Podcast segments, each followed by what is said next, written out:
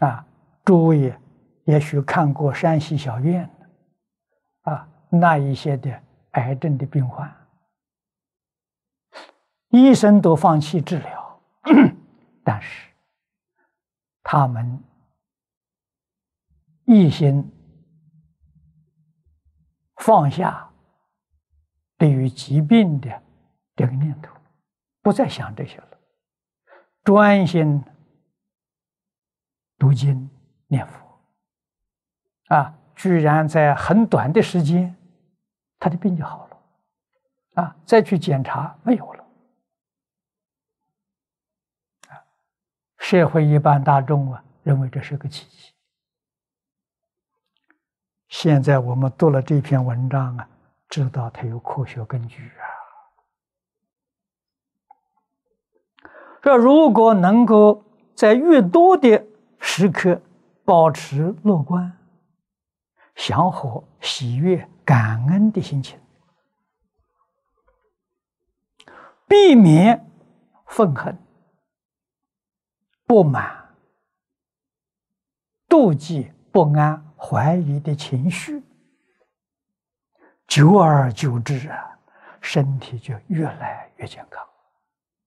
免疫系统啊，越来越强健，越来越不容易生病。正向思考的神经系统也会越来越发达，想法就越来越乐观、越积极，形成了一个良好的。循环，这很多疾病啊，都是因为自身细胞不健康而变得难以治疗。啊，那么身体细胞的变化都在我们的念头，我们念头善，身体细胞啊都会变成很好；如果我们念头邪恶，我们身体细胞啊，就变成带着病毒。